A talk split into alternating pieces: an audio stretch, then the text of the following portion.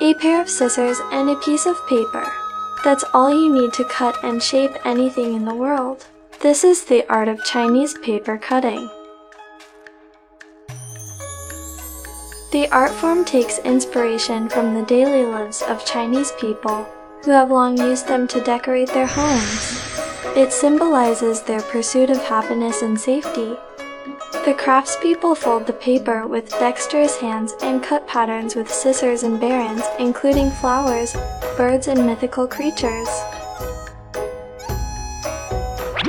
Beautiful paper cuts are found all over China, from the unrestrained and simple varieties in the north to the intricate and colorful ones in the south.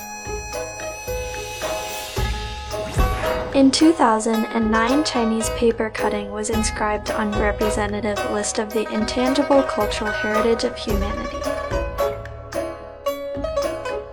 Different genres of paper cuts from all over the world blend together to create the art form.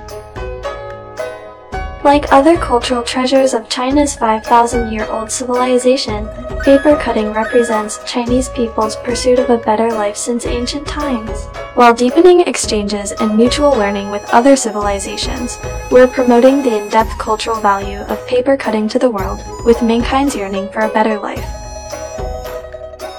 The earliest known unearthed paper cuttings in China were from Turpan, Xinjiang Uyghur Autonomous Region during the southern and northern dynasties about 1,500 years ago.